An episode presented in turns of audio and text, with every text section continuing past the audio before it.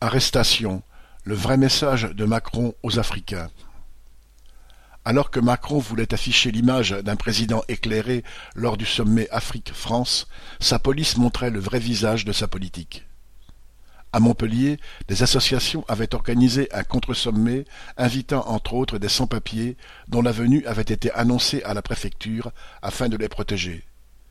Cette dernière s'est empressée de dépêcher les policiers à la gare et un groupe de huit sans-papiers a été arrêté.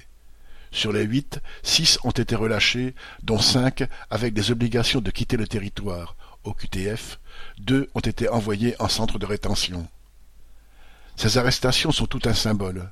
Alors que Macron fait semblant de débattre avec la société civile et dit préférer la démocratie, il affirme très clairement que la frontière avec l'Afrique restera fermée. Elle sera ouverte aux entreprises françaises, aux bourgeois africains, mais fermée aux immigrés, aux pauvres de ces pays pillés par l'impérialisme français. Qu'on se le tienne pour dit, voilà le message. A.U.